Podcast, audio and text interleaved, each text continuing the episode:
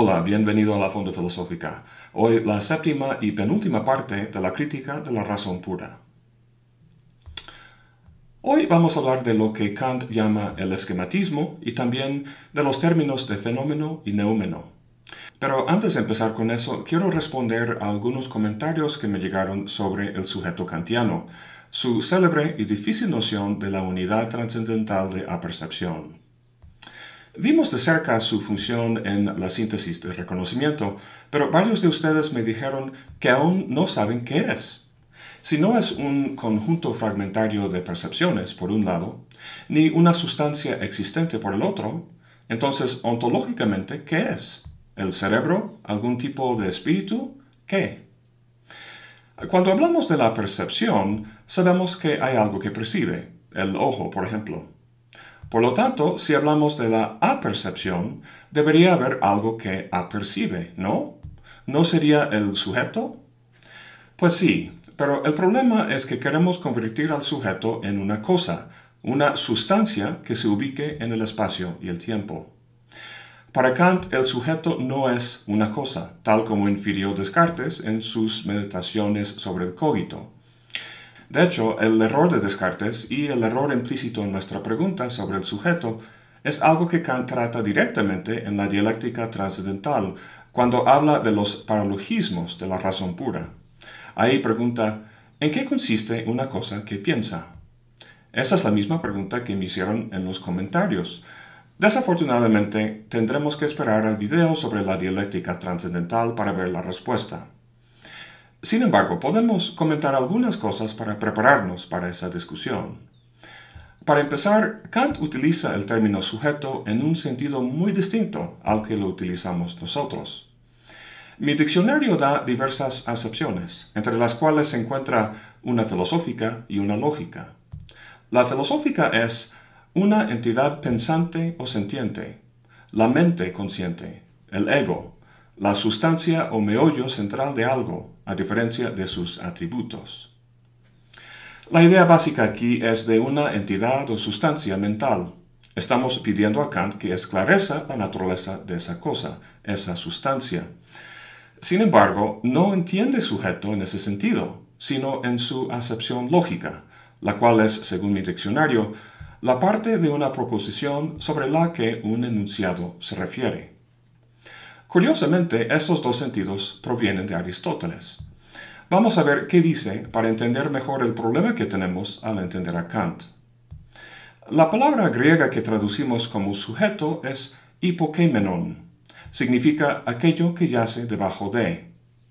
En su sentido lógico se refiere a aquello del que cualidades son predicadas.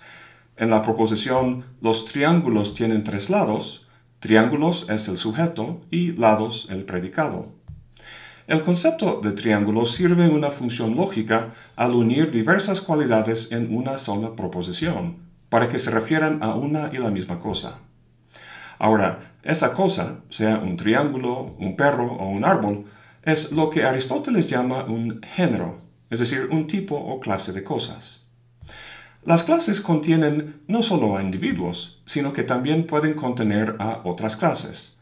Por ejemplo, la clase de los perros está contenida en la clase o género de los animales, que es más abarcadora. Recuerda que un género es aquello al que se predican cualidades. Si decimos los perros ladran, perro es el género al que se predica ladrar. Pero ese género puede utilizarse a su vez como una cualidad o predicado de otro género. Por ejemplo, este animal es un perro. Una de las preguntas de Aristóteles es si hay géneros últimos, es decir, géneros o clases o sujetos que no se predican de ningún otro sujeto, sino que todo es predicado de él. Su respuesta es sí. Semejante género o sujeto, Aristóteles lo llama sustancia. Ahora llegamos al segundo sentido, el nuestro, el sujeto como sustancia. Volando dos mil años en la historia, llegamos a Descartes. Tomó esa noción aristotélica de sustancia y ontológicamente planteó dos tipos básicos, res extensa y res cogitans, es decir, sustancia física extendida y sustancia pensante. Por importante y novedoso que sea este dualismo cartesiano, su gran innovación se halla por el lado epistemológico, a saber, al identificar la sustancia, ese sujeto o género último, con la autoconciencia del cogito.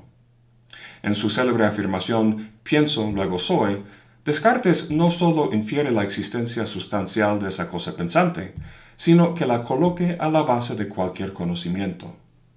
Ahora bien, ¿cómo figura Kant en todo esto? Kant reconoce el gran descubrimiento de Descartes del yo pienso, de la autoconciencia y el papel que juega en el conocimiento. Los animales cuentan con conciencia, conocen en cierta forma los mismos objetos físicos que nosotros, pero no tienen conciencia de sí mismo, la autoconciencia. Kant dice, el estar consciente de mí mismo es un pensamiento que ya contiene un yo dual.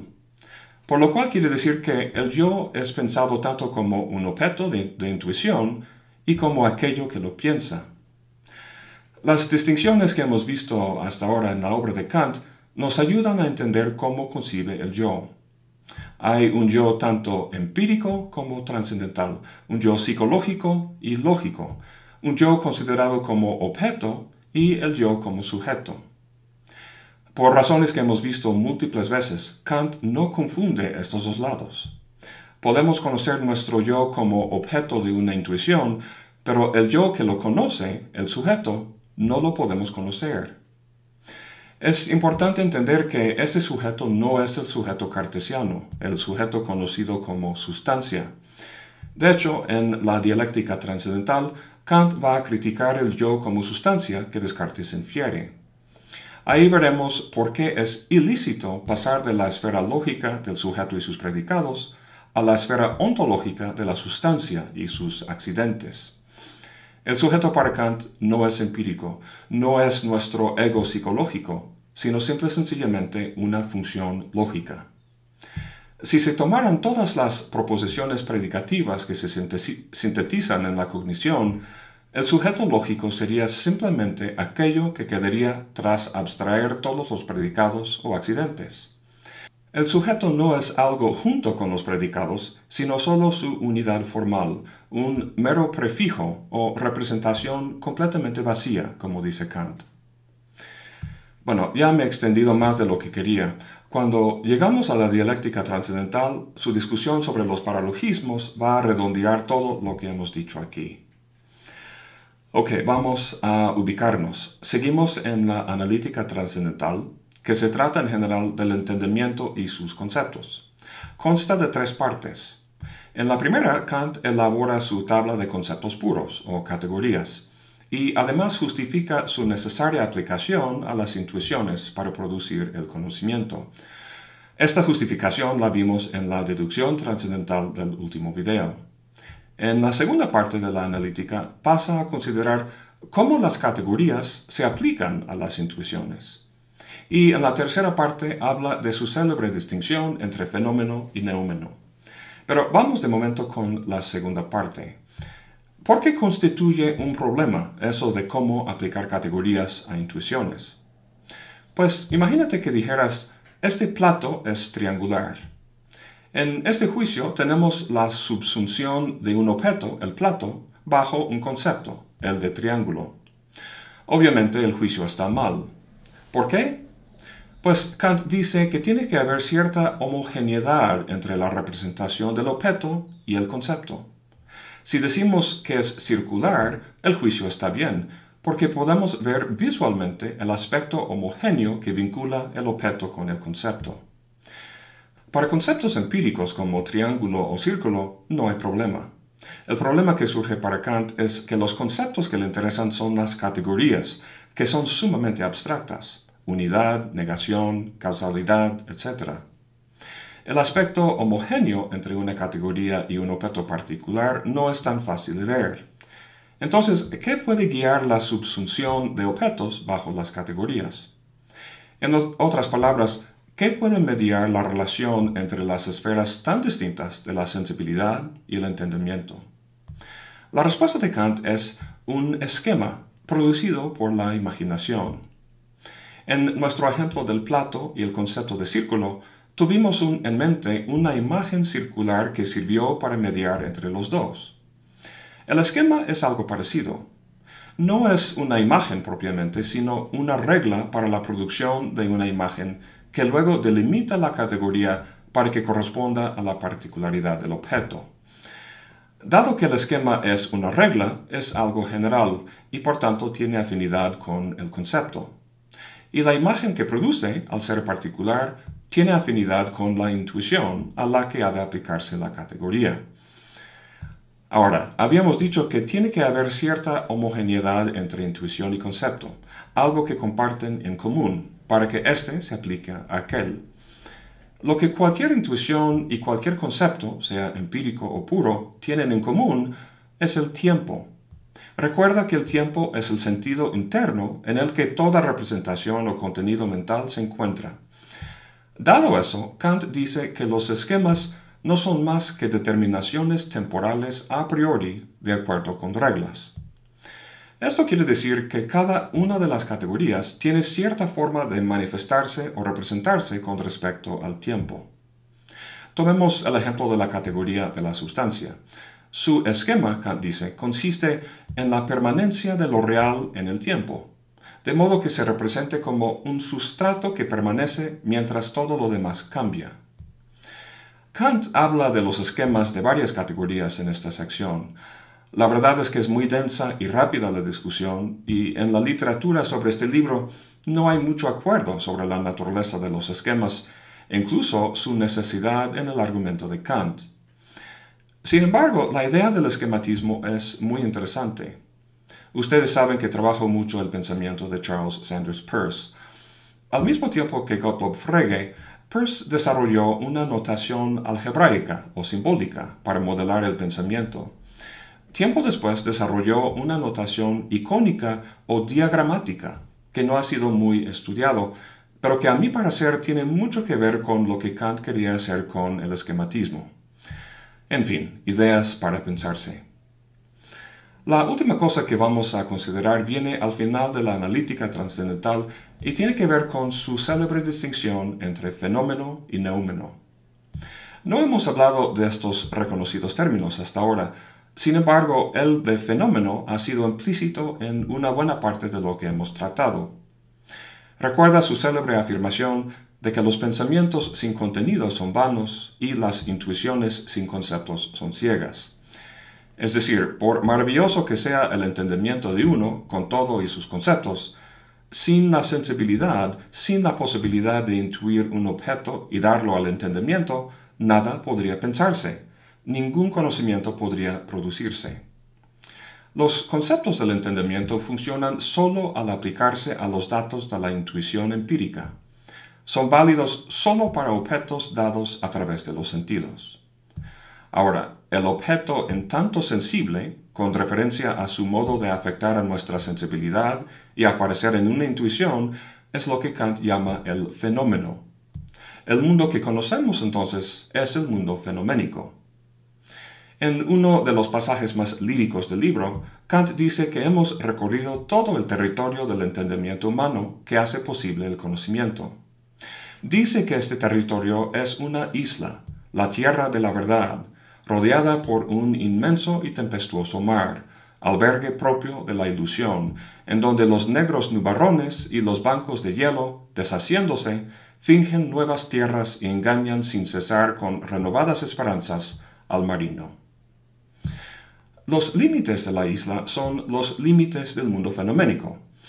¿Habrá alguna tierra firme más allá de la isla en el mar tempestuoso? Kant responde al introducir la noción del neumeno.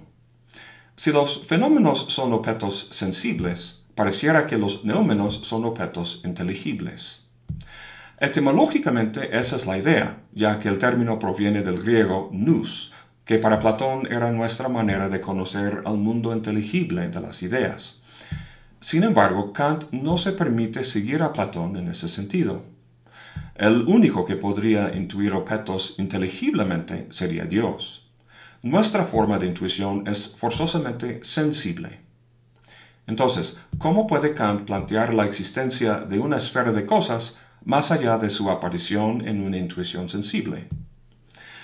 Una posibilidad sería que Kant razonara de la siguiente manera. Si hay apariencias, es decir, fenómenos, tiene que haber algo que sea la causa de esas apariciones, algo tal y como es en sí mismo, sin tener en cuenta su forma de aparecer a nuestra sensibilidad.